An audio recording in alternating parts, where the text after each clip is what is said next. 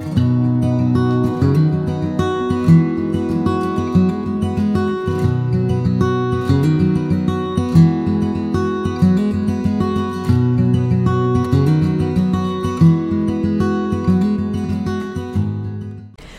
¿Cómo estás? Bienvenido al episodio número 13 de mi podcast Vivir Libre. Mediante mi canal de Telegram les estuve preguntando cuál era el próximo tema que quería que tocara. Les puse la opción de la ansiedad, la motivación, cómo había vivido el, el bullying en el colegio y que me había enseñado eso, en qué momento cambió mi vida drásticamente y otros temas. Y el que ganó por goleada fue el tema de la disciplina. ¿Cómo podíamos desarrollar la disciplina? Y ha sido interesante porque algo que me ocurre mucho en la vida es que cuando quiero empezar a enseñar algo, la vida me dice, ah, tú quieres enseñar sobre esto. Ok, toma, aprende. Y me pone un montón de situaciones eh, que me hacen como vivir lo que voy a enseñar de una manera como muy fuerte. Yo le digo, ellos, o sea, calma, yo sé que tengo que aprender en esto. De hecho, el otro día veía un video que me encantó porque decía, cuando le pides a Dios que te dé paciencia, no simplemente te pone paciencia en tu cerebro y ya te pone situaciones en las que vas a tener que aprender a ser paciente. Cuando les pides a Dios que por favor te dé valentía, no es como que, ay, listo, ya eres valiente, toma. Es no, te va a colocar situaciones en las que vas a poder trabajar tu valentía. Entonces, bueno, fue gracioso porque, claro, cuando yo tengo mi temario de mis podcasts listos y de repente pienso que quiero hacer uno sobre la disciplina, se los pregunto y me dicen que sí, que juro, que ese, que por cierto, si no te has unido a mi canal de Telegram, encuentras el link en las historias destacadas de mi perfil de Instagram, ahí está, dice Telegram y tiene el loguito de Telegram. Te puedes unir totalmente gratuito y por ahí siempre comparto que si bueno, es parte de libros que, que, me estoy leyendo, les hago encuestas sobre el contenido que quieren que saque, les comparto algunas frases que veo en el día a día que realmente me impactan, algunos videitos por allí de algunos ejercicios que hago en mi día a día, en fin, ahí les voy compartiendo un montón de cosas para empezar a vivir más libres, estar más conscientes en el momento presente y escucharlos, por supuesto, que es una, parte importante de, de mis valores como marca. Entonces, claro, me dicen que quieren empezar a hacer la disciplina. Y me sucede algo. Yo soy una persona que a mí me encanta organizarme, trabajar mediante metas, etcétera, pero vinieron unas semanas en las que me empezó a costar como levantarme de la cama. O sea, como que. Y no era por cansancio, era más. Es como una forma de decirlo, como que tenía que empezar a trabajar y era como. Ay, qué agotamiento. Como que tenía que hacer algo en particular, alguna tarea, algún lo que sea. Y era como, ay, tengo que hacer esto, no quiero. Y entonces empecé a indagar mucho en el tema, ¿no? Porque, claro, yo tengo la idea de justamente cómo trabajar la disciplina, porque es algo que de verdad me he enfocado mucho, porque he entendido que, que están, o sea, los soñadores y las personas disciplinadas, ¿sabes? Entonces nos podemos quedar simplemente en ser un soñador y querer muchísimas cosas, y, pero realmente si tienes la disciplina para poder cumplirlo y hacer ese match entre ambos, entonces ahí es que la cosa empieza a, a ponerse sabrosa, a, a de verdad uno empezar a sentir así como, wow, qué rico todo esto que puedo ir logrando, qué bonito como puedo poner mi propósito en marcha completamente, ¿verdad? Entonces empiezo a averiguar, bueno, la definición, porque a mí me gusta mucho ir como a la definición. Yo digo, bueno, ok, la disciplina, qué tan ligada está con la motivación, o sea, vamos a entender un poco cómo es esto. Y me voy a la definición de motivación, que es el impulso que mueve a la persona a cumplir una tarea. Esa es una motivación, el impulso que mueve una persona a cumplir una tarea. Ahora, ¿qué es un impulso? Es ese reflejo que te hace hacer algo de manera súbita sin reflexionar. Eso es un impulso. Entonces, si realmente en la vida eh, queremos tener disciplina para cumplir lo que quiero, mm, o sea, es extraño porque muchas veces dicen la disciplina va encima de la motivación y el talento. La disciplina es la que nos va a hacer cumplir nuestras metas. Em, la disciplina viene mucho desde el lugar de debo qué. Entonces, por mucho tiempo yo tuve disciplina, aunque realmente no estaba motivada a, no estaba con la motivación así a mil por ciento. Pero entonces eso me llegaba capaz a lugares que realmente no me hacían feliz, a cumplir metas que realmente no me llenaban, aunque realmente no quería. Em, pero cuando nada más tenía motivación y la motivación se me iba y no tenía disciplina, entonces pues igual, ¿no? Tenía motivación por lograr algo que sí anhelaba, pero la vida siempre nos presenta retos y al no tener la disciplina entonces no terminaba cumpliendo eso. Entonces estuve haciendo como siempre para estos podcasts y por eso es que casi que no lo saco diario, porque si fuera más sencillo hacer la retrospección y realmente analizar los procesos, pues se los haría casi que me la pasara todo el día grabando podcast. Pero es que de verdad, o sea, necesito como no, no es simplemente escuchar lo que dicen los libros los gurúes. Yo intento mucho llevar estos podcasts a lo que vivo. O sea, de verdad, cómo lo sudo, cómo lo siento, cómo lo, ¿saben? Cómo lo vivo, pues. Entonces, les traigo ocho principios para poder realmente desarrollar la disciplina. Y junto a ella va a estar ligada la motivación. Lo primero de lo que quiero hablar es que yo quiero que usemos la disciplina, porque muchas veces es como que necesito ser disciplinado, necesito ser disciplinado, sí. Es cierto, la disciplina es como uno de los ingredientes importantes de, esta receta de éxito, de lograr algo, de lograr em, esa meta, de lograr ese sueño que tienes. Eso es como un ingrediente. Pero quiero que sea el último ingrediente que le vamos a agregar a esa receta. Ese va a ser como el último. Porque realmente yo quiero usar la disciplina y es como el, realmente la, la he tenido que usar en mi vida como muy en caso de emergencia llamo a un amigo, disciplina, ¿sabes? Es a ese amigo, es ese amigo la disciplina el que voy a llamar. Pero realmente quiero comenzar por otros puntos que son importantes y entender que vamos a usar la disciplina como punto final, ¿ok? Para eso, el primer principio del que les quiero hablar es poder tener realmente tu propósito claro. Y entiende ese propósito en este aspecto, ¿ok? Como ese deseo ardiente. Porque ¿qué pasa? Yo les hablé en un podcast de Aprende Inteligente sobre el propósito. Si no lo has visto, te voy a dejar por aquí el, episodio para que como que lo abras en otra pestaña y lo tengas allí abierto. Em, yo les hice un episodio sobre el propósito, hablándole mucho de que en la vida a veces nos perdemos, ¿no? Buscando el propósito. Un propósito para que, eh, no sé, para servir al mundo, pero yo no siento que soy la Madre Teresa de Calcuta ni Gandhi. ¿Y cómo hago entonces para impactar a las masas mundiales? Y a veces es tan sencillo el propósito como ser en todo tu esplendor, ¿no? A mí me encanta particularmente esta vista que yo tengo aquí en mi casa, porque a veces cuando me siento muy estresada simplemente me siento aquí y miro. Yo tengo un super bosque aquí enfrente y lo miro y solo lo observo y la verdad es que la naturaleza a mí me enseña mucho porque me enseña que ellos están allí, y ellos no están buscando impactar al mundo entero, ellos no están buscando ser mejor que, la, de, que, que el árbol de al lado, ellos no están buscando ser más altos que el otro, ellos solo son y son espectaculares, cada uno dentro de todo este bosque. Ustedes pueden ver aquí un poquito si me están viendo por YouTube, si me están escuchando, nada más bueno, imagínense un bosque gigante que, que, Dios me dio la bendición de tener aquí en mi vista. Y mm, no, no, no, compiten, ¿saben? Y, son perfectos. Igual me dan oxígeno, le dan belleza a lo que veo. Igual es un espectáculo. Entonces, muchas veces, ok, tenemos este propósito que es simplemente ser feliz y desde la felicidad y la plenitud, entonces desde allí poder ir a encontrar el deseo, porque el ser humano es un ser creador por naturaleza. Entonces, si de por sí ya nosotros somos seres creadores y ya vamos a crear, entonces, qué bonito que yo pueda crear desde la plenitud, desde la paz, desde sentirme bien, ¿no? Con donde estoy, con lo que tengo en este instante. Entonces, es entender que ese deseo, o sea, cuando tú tienes como tienes claro el propósito de vida como tal, que es ser feliz, que es hacer el bien, que es experimentar y, y hacer llegar a los demás como esa plenitud que tienes dentro. Después de que ya tienes eso claro, que yo sé que eso es un proceso, no es tan fácil, pero después de que ya tienes eso claro, entonces puedes de verdad preguntarte qué tú realmente deseas.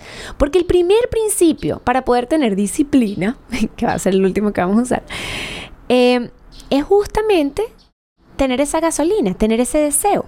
Y capaz tú ahorita me estás escuchando y te puede pasar, puede que capaz tengas el deseo ya flash y me lo digas, ahí de este, esto es lo que yo deseo. Pero por mucho tiempo yo, yo estuve ahí, yo sabía exactamente qué deseaba, pero también me ha pasado en épocas de mi vida que digo, no sé qué quiero. ¿Y sabes qué pasa? El ser humano siempre sabe qué quiere. Tú sabes qué quieres. Pero hay mucho ruido. A veces hay tanto ruido que no sabemos qué queremos. Porque piensas, wow, quisiera una familia, por poner un ejemplo y de repente llega una idea de no, porque no voy a poder seguir trabajando con lo que tengo. O no, no es el momento porque entonces eh, a mi papá, mm, no sé, a sus parejas le hicieron daño, entonces a mí también me van a hacer. No, que no sé qué. Entonces como que el ruido, ¿no? De las noticias de que ahorita está sucediendo una situación en tal país, entonces mejor no tengo una familia porque como voy a traer niños a este mundo, etcétera, etcétera, etcétera. El ruido te hace creer que no sabes. Y de ahí muchas veces la importancia no solo de la meditación, sino del tiempo contigo. O sea, ¿cuándo fue la última vez que te sentaste a preguntarte, oye chico, ¿qué es lo que yo quiero realmente? Y cerrar los ojos y entender que está ahí. O sea, tú tienes que entender que siempre sabemos qué queremos. Lo que pasa es que muchas veces no le damos espacio a, sí, a nuestra voz interior de ser escuchada. Entonces, el primer principio para lograr grandes cosas en la vida, y por grandes me refiero a grandes para ti, grandes que te llenen a ti, es saber cuál es tu deseo, tener un deseo ardiente por algo que realmente quieras lograr. Eso realmente es lo primero, o sea, tener una razón para hacer lo que dijiste que ibas a hacer va a ser una de las cosas principales para realmente lograr algo. También para dejar de hacer las cosas que no quieres hacer. Cuando tú tienes un deseo y sabes qué quieres, vas a tener la motivación para dejar de hacer eso que tú sabes que no quieres seguir haciendo. Supongamos que quieres dejar tu trabajo. Entonces sigues en el trabajo, sigues en el trabajo, capaz eres súper disciplinado porque no abandonas allí. Pero tú sabes que hay algo más, tú sabes que hay algo que quieres, pero no has definido ese deseo ardiente, ese primer principio, ese realmente cómo te ves en los próximos años. Hay un ejercicio que les quisiera compartir em, de un, un programa que yo hice que lo primero que me mandaban a hacer era escribir tu vida perfecta en los próximos 10 años. Y por perfecta no me crean como, ay, una cosa de película ficticia. No, esa vida que de verdad, wow, que si, el, si, si llegara un momento en el que te dijera, mira, en 15 años vamos a partir de este mundo, todos, supongamos. ¿Qué te gustaría como haber vivido en estos últimos 15 años? ¿Qué, ¿Qué, sería eso, no? Entonces, escribir esa vida, ¿no? Y no sé, el país donde quieres estar, el, cómo te quisieras ganar la vida, cómo que quisieras generar eh, cómo quisieras generar ingresos, qué amigos quisieras tener, qué pareja quisieras tener, si quisieras tener o no, quisieras tener hijos o no, etcétera, ¿no? Y decidir un poco como qué es eso, cuál sería esa vida perfecta. Y la segunda, el segundo punto aquí va a ser entender y tener total, totalmente claro cuál sería ese obstáculo que podría interponerse entre tu yo de ahora y ese yo, dentro de 10 años, que quiere tener eso. Por ejemplo, mi obstáculo, que de verdad que es con el que me he tenido que enfrentar y de repente, como, como realmente supe esto desde hace muchos años, gracias a eso he podido como identificarlo y de verdad cada vez que me veo ahí como salir a los golpes, mi mayor obstáculo era la falta de ganas de enfrentar a veces mis miedos, porque pues me daba como mucho nervios, ¿no? Me daba mucho vértigo. Entonces, cuando yo entendí eso, dije, bueno, si este es mi obstáculo, cada vez que sienta miedo voy a enfrentarlo. A mí me daba un terror gigante decirle las cosas a las personas, tenía un problema de comunicación cuando alguien me hace sentir incómoda, me preferir del lugar y no expresarlo, em, cuando sentía que alguna situación yo peligraba o alguien peligraba como que me ponía como súper incómoda, o sea, era ese obstáculo, era la gana, eh, mi obstáculo principal era la falta de ganas de enfrentar eso que me incomodaba. Entonces, después de que tengas esto claro y que de verdad puedas verlo, posiblemente ya vayas empezando a tener idea de cuál es ese deseo que realmente quieres tener y realmente qué es eso a lo que quieres ir. Y después de que tienes claro cuál es el deseo, iríamos con el segundo principio que va a ser C preactivo. Existen las personas reactivas, proactivas y preactivas. Las reactivas, digamos que son estas personas que están como un poco atrapados, ¿no? Que, reaccionan es cuando ya no les queda de otras que accionar. Por ejemplo, no sé, yo no hago nada de ejercicio eh, hasta que de repente aparece una enfermedad que me pone realmente mal y me dicen que la única solución es que empiece a activar mi cuerpo. Entonces yo soy reactivo. Hago algo porque algo me sucedió. ¿Ok? El segundo punto va a ser ser proactivo, que no esperas que algo externo te haga moverte, sino que simplemente vas a accionar porque entiendes que eso te hace bien. No quieres que esto suceda y de una vez eres proactivo para evitar.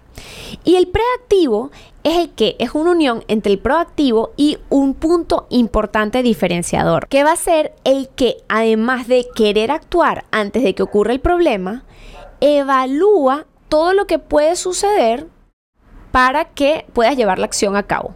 Porque el proactivo capaz te dice, sí, me pongo en el gimnasio, le voy a dar y capaz unos días va, otros días no va. Pero el preactivo es el que dice, no, ya va, ¿qué días voy a ir? ¿Qué me puede limitar a no ir? ¿Qué puede hacer que no llegue al gimnasio? ¿Qué puede hacer que entonces, eh, no sé, coma mal determinados días? ¿Sabes? Es como el que prevé la situación, el que te dice, ah, no, ya va, ¿qué es lo que puede pasar? Yo quiero crear un plan para que no haya oportunidad. O sea, no hay manera de que realmente esto que me estoy planteando no ocurra. Es un poco, yo lo he aprendido mucho hacer siendo mamá, porque al principio cuando yo salía con Camila, que es mi hija, al parque, ella a veces se portaba un poquito mal. Y entonces yo llegaba a la casa, qué sé yo, ella no quería regresar o lo que fuera, cosas de niños normales, ¿no?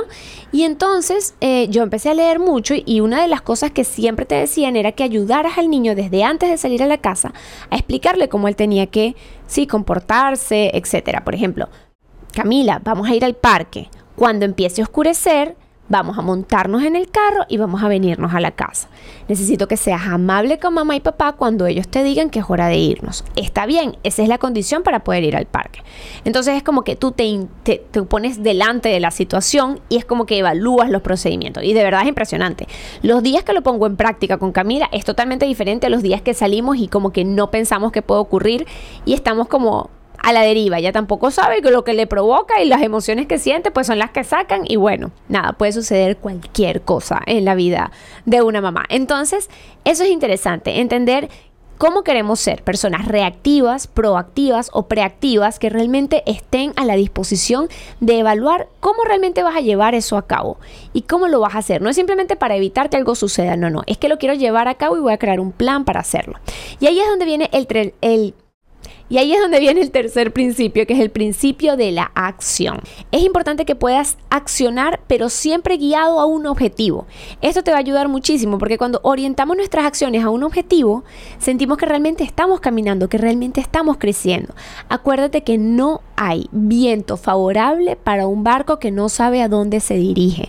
Es importantísimo que para este tercer principio de la acción puedas elaborar un plan de acción, porque la disciplina es un hábito que es la consistencia. Eso es la disciplina, ser consistentes en algo. Si quieres ser un gran escritor, hay que escribir todos los días. Si quieres ser un gran chef, hay que cocinar todos los días. Si quieres ser un, em, no lo sé, si quieres ser un gran agente de viajes, tienes que cotizar todos los días nuevas ofertas turísticas. Si quieres ser un gran emprendedor y tener tu negocio súper exitoso, tienes que todos los días trabajar en perfeccionar tu producto y conocerlo más. De eso se trata. Esa es la acción, ¿no? Estamos accionando en eso.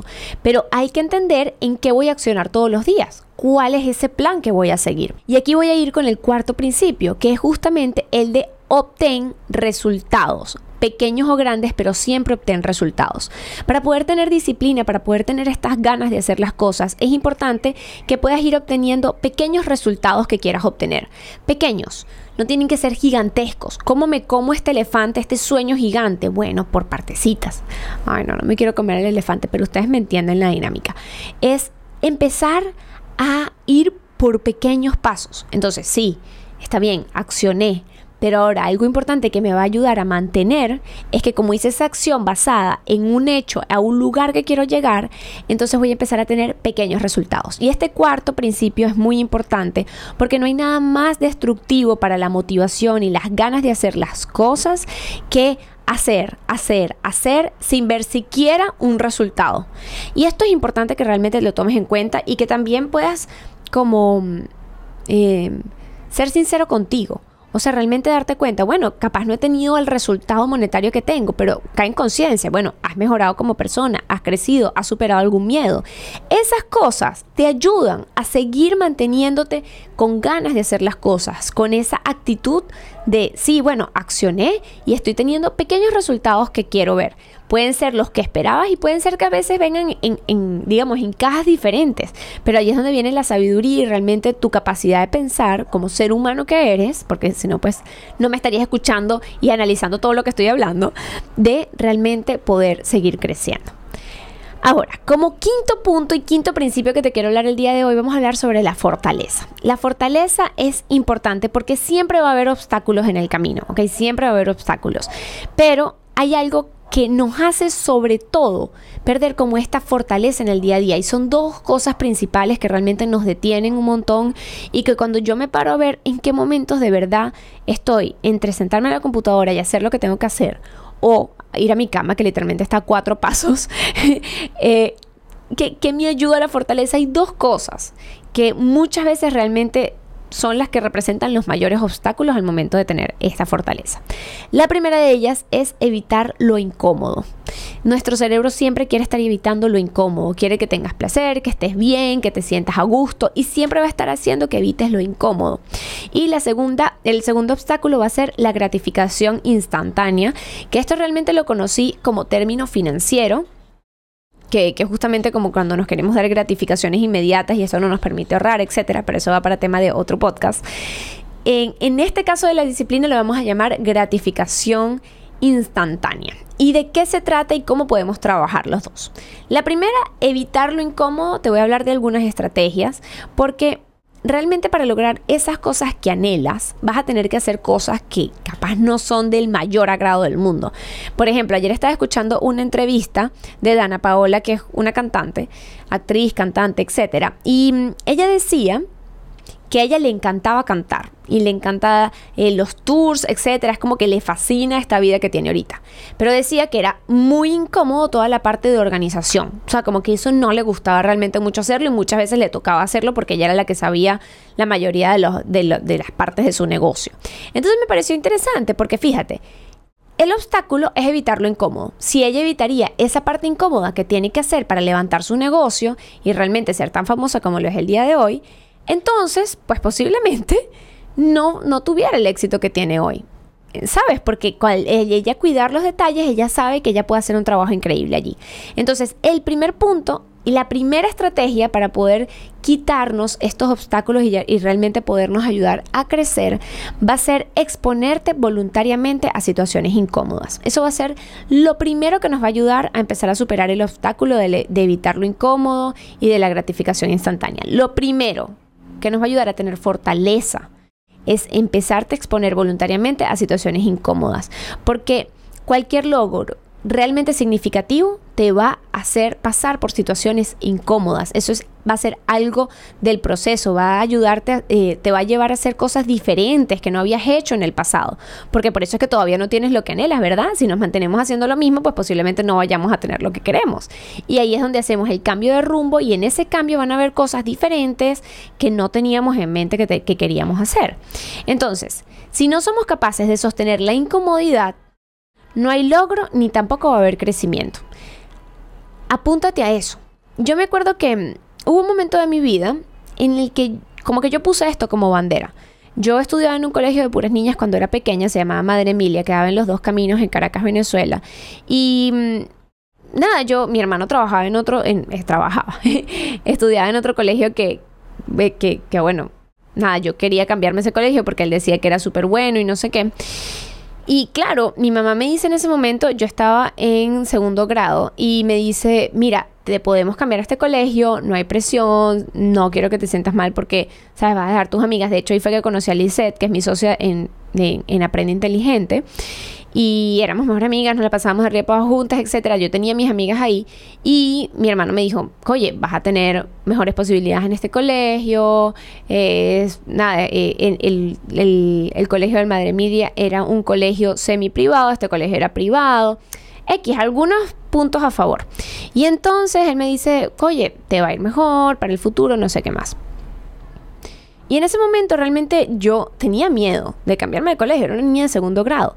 Pero realmente como que cuando vi mi, lo que yo quería a largo plazo, que era digamos como una vida abundante, eh, no sé, algunas virtudes que me habían dicho que iba a conseguir si estaba en ese colegio, que en realidad hoy en día viéndolo en retrospectiva, estudiara en el Madre Emilia hasta que me graduara o estudiar en el otro, siempre uno iba a poder ser exitoso porque el éxito es algo que uno construye. Pero bueno, eso es algo que ya vi con el tiempo. En ese momento que me estaban diciendo que eso era determinante para, em, nada, me di cuenta que yo, o sea, yo tomé la decisión de que ese cambio significativo iba a iba a llevarme a estar un poco incómoda. De hecho, los primeros años en el San Agustín fueron un poco incómodos, porque bueno, yo en el Madre Emilia estaba con puras niñas, después en el San Agustín estaba con niños y niñas, además en, en ese primer grado me rompí la nariz, entonces tuve un yeso en la cara un montón de veces. No eran súper malos los niños conmigo, pero tampoco era que, que, que, amor. Entonces, bueno, nada, fueron épocas medio raras. Al siguiente año, que fue la primera comunión, medio apendicitis y también no pude estar con la primera comunión. O sea, como que pasaron cosas como raras que me hacían como que me costaba relacionarme full con mis amiguitos porque, nada, me pasaron cosas extrañas. Pero la verdad es que, bueno, en ese colegio conocí a David, eh, nada, conocí pues personas súper bonitas, otras no tan bonitas, que es el cuento del bullying y todo el cuento, pero la verdad es que sí me ayudó mucho a escalar en mi vida. Entonces es interesante porque cada cambio significativo va a traer contigo situaciones que te salen de la zona de confort. No esperes a que llegue el momento. Hazlo continuamente, hazlo continuamente. O sea, por ejemplo, haz ejercicio físico, aunque todavía no, no sientas eh, la necesidad de hacerlo. Sal y hazlo. Exponte a ponerte incómodo. Exponte voluntariamente a situaciones incómodas, a hacer ejercicio. Exponte a no comer azúcar. Exponte a, a pasar una mañana completa sin redes sociales y realmente salir a caminar. Exponte a situaciones que sean un poco incómodas, porque así tu mente no es que se va a dejar de quejar, pero ya va a haber una parte de ti que tú sabes que ella va a hablar cosas, pero que tú igual puedes. Se trata de poderte demostrar, de no hacerte adicto a la no acción, sino que de realmente demostrarte que tú puedes hacerlo.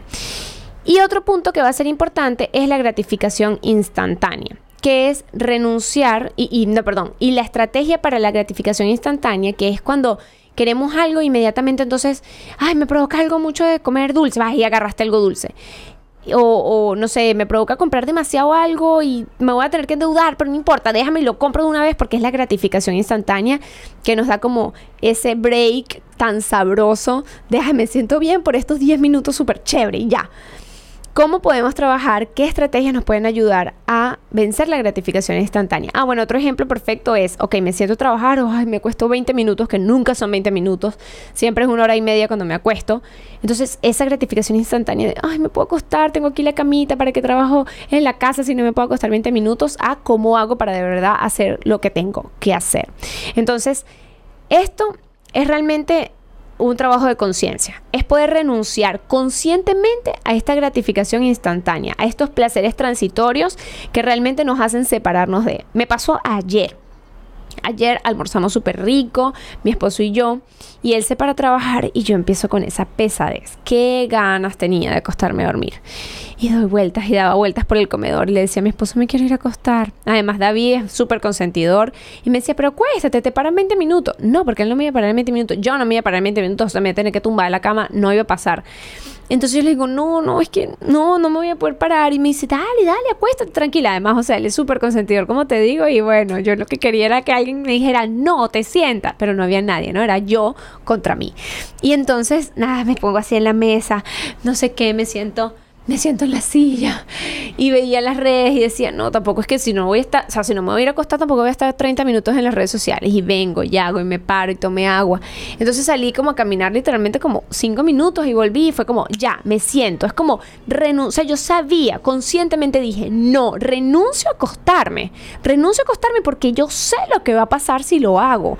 Entonces, y ya va, no es que había tenido una noche de trasnocho, no es que eh, necesitaba emocionalmente acostar, porque hay días que me siento triste, hay días que, que, saben, exacto, no dormí porque Camila se despertó, o sea, cosas que, ajá, ahí sí me voy a acostar porque mi cuerpo me lo pide, pero en ese momento era como la pesadez del almuerzo, las ganitas de no hace mucho. Uno se conoce, uno sabe cuándo está haciendo las cosas por qué.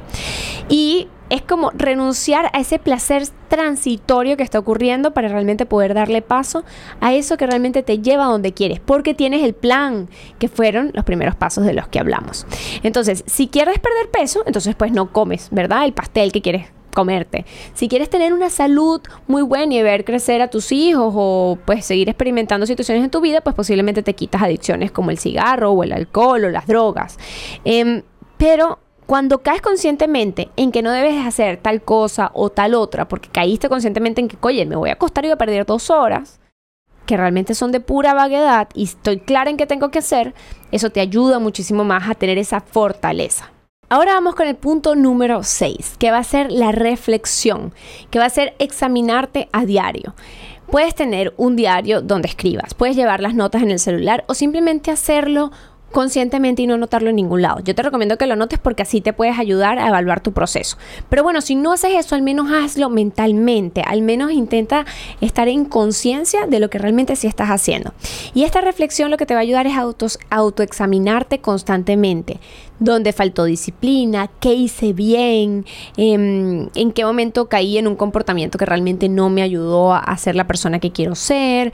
etcétera, etcétera. O sea, reflexión. Podrías llevar estas anotaciones o estos pensamientos diarios antes de dormir, hacerte una rutina. Bueno, me lavé los dientes, me acosté, oré, recé y ahora realmente cómo me fue hoy, qué hice bien, qué hice mal. Y hey, esto no es que lo vamos a usar para una excusa de ponernos una etiqueta de que entonces nosotros no somos proactivos o no estamos logrando avanzar. No, no, no es para eso. Esto lo estamos haciendo para poder evaluar y ser conscientes de qué estamos haciendo bien y qué capaz podemos mejorar. Eso es todo lo que vamos a hacer. O sea, no es que entonces esto va a definir que tuvimos un día malo, un mes malo, un año malo o peor aún definir nuestra personalidad o nuestro potencial como ser humano. No, señor. Eso es simplemente evaluamos, mejoramos. De eso se trata. No hay más para dónde agarrar. Ahora, como número 7, les quiero hablar de cómo podemos trabajar y unirlo con la diversión. Eso es importante que también lo hagamos. O sea, lo que tenemos que trabajar, lo que tenemos que hacer, por lo que tenemos que sí, hacer acciones para cumplir eso que tenemos. ¿Qué nos está deteniendo a cumplir esa acción? ¿Qué es lo que nos está parando? Y muchas veces es que no nos ponemos eh, no, lo hacemos divertido. O sea, si quieres empezar a colocar el hábito de lectura, búscate una aplicación que realmente te guste. No leas en PDF desde un celular chiquito donde tienes que estarle haciendo así a cada una de las páginas y entonces se te pierde. Ayúdate un poco. O sea, busca una aplicación en donde puedas remarcar, donde puedas, eh, sí, doblar las hojitas arriba online.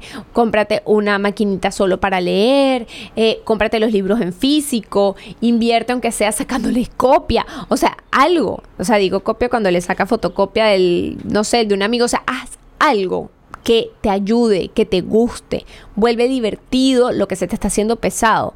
Porque a veces no, es que tengo que tener disciplina porque esto es lo que me tocó. busca una manera, búscalo en audiolibro, búscalo en, en, un libro animado en YouTube. O sea, busca, hay maneras de hacerlo, ¿saben? Si quieres agregar una rutina, un hábito a su forma de ser para empezar a tener más disciplina, entonces busca que realmente te pueda ayudar a tener eso, ¿saben? No lo hagan truncado. Hay maneras divertidas de hacer las cosas que tenemos que hacer. Por ejemplo, en mi caso, que yo no soy fan de cocinar.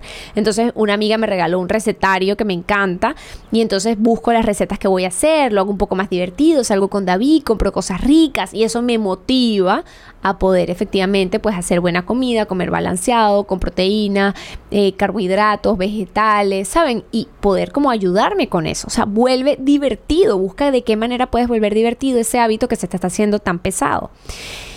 Y como último punto, último punto, usa la disciplina. Usa la disciplina porque sí, hay que a veces tener disciplina en los momentos en los que hay que conscientemente hacer ese trabajo que tienes que hacer, que forma parte del plan mayor y que no te encanta. Para esos momentos hay que tener disciplina, hay que saber, pero para eso primero tuviste que haber hecho todo lo demás. La disciplina es nuestra llamada de emergencia. Llama a un amigo, hey, necesito en este momento sacar esto. Y justamente todo esto realmente te va a ayudar a que tengas esa disciplina, porque todo eso te va a ir ayudando, ya te vas a dar cuenta, el poner en práctica estos principios que te he hablado hasta ahora.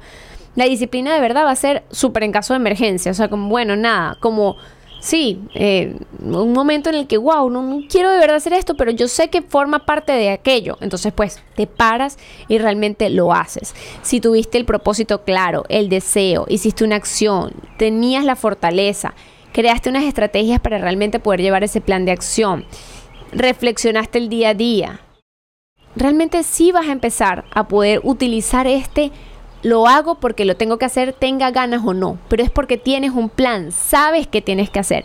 Si estás perdido en el plan, si estás perdido en el deseo, posiblemente hasta puedas tener disciplina en algo que realmente no te está llenando. Puedes ser súper disciplinado en tu empleo que realmente te hace infeliz, o puedes ser súper disciplinado con no sé, saliendo con personas que ni siquiera te llenan y ni siquiera tienen tus mismos valores, pero tú eres súper disciplinado en eso. Entonces tampoco se trata tanto de disciplina, disciplina, halo, halo, halo. Es más como realmente va ligado a lo que sueñas, realmente va ligado a lo que quieres. Hay una frase que, que les tengo por aquí que dice, mira con atención los principios que guían a los sabios. qué cosas evitan y cuáles desean alcanzar. Y es verdad, o sea, las personas que vemos, que admiramos, que queremos, que, que sentimos que, que podemos tener como similitud con ellos, cuando los oímos, ¿qué realmente ellos están dejando a un lado? ¿Qué realmente, en qué se están enfocando? Y allí es donde podemos empezar a realmente trabajar la disciplina. La disciplina va a ser una consecuencia de la motivación, de las ganas, del enfoque, de la proyección que realmente nosotros tengamos. Y entonces cuando no haya muchas ganas de hacer las cosas y recordemos por qué las empezamos a hacer y realmente sentamos esa electricidad en mitad de nuestro pecho, ese vasito en el estómago, esa piel de gallina, ya te vas a ver sentado o parado o corriendo haciendo eso que realmente anhelas hacer. Así que recuerda que vivir libre justamente se trata de que definas qué te hace feliz a ti, qué quieres hacer con tu vida. Desde el punto de que eres un ser creador, ¿qué quieres crear? ¿Cómo te ves en 10 años? ¿Y qué está limitando tu yo de hoy con ese yo de dentro de 10 años? Estoy súper agradecida que hayas escuchado este episodio. Si me sigues y si me estás viendo por YouTube, por favor dale like al video. Si comentas, me harías demasiado feliz. ¿Cuál fue el principio que más te gustó y cuál sientes que puede ser el que más te cueste poner en práctica? Si me estás escuchando por cualquier plataforma de audio, si me estás escuchando por Spotify, por favor dale una calificación a mi podcast en mi canal, dale el corazoncito y bueno, me das una calificación, eso también me haría súper feliz. Pero sobre todas las cosas, lo que más me haría feliz es que si conoces a alguien que está trabajando en su disciplina y que quiera realmente y que capaz se sienta como en este momento un poco perdido, un poco que se levanta de la cama y no tiene un enfoque y le puedas compartir este video en el que capaz pueda escuchar una palabra, una frase o una idea pueda venir a él. Eso es lo que pues más me hace feliz, porque en realidad es el único objetivo de este podcast, es que pues conectes, es que escuches una información diferente y es que entiendas que tú tienes el poder de decidir por qué quieres trabajar y pararte motivado, con ganas, con energía y entusiasmo para alcanzar eso que tanto te mereces, porque estás aquí y a veces la vida no es tan fácil, ¿verdad? Pero solo tú sabes cuánto has orado y cuánto te has esforzado por lo que quieres.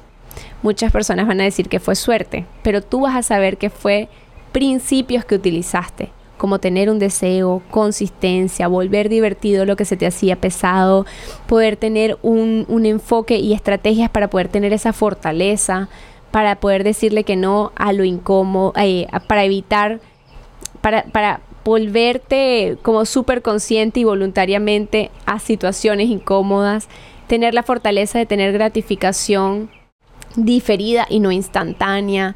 Todo eso sabes que tú lo viviste. Y allí es donde está realmente lo bonito. Otros van a decir que fue suerte, pero solo tú sabes que fueron tus oraciones y tu fuerza de voluntad. Y si hay personas que quieren trabajar, si hay personas que quieren llegar lejos, si van a haber personas que van a confiar en ti. Pero el primero que tiene que hacer todo eso eres tú por ti mismo.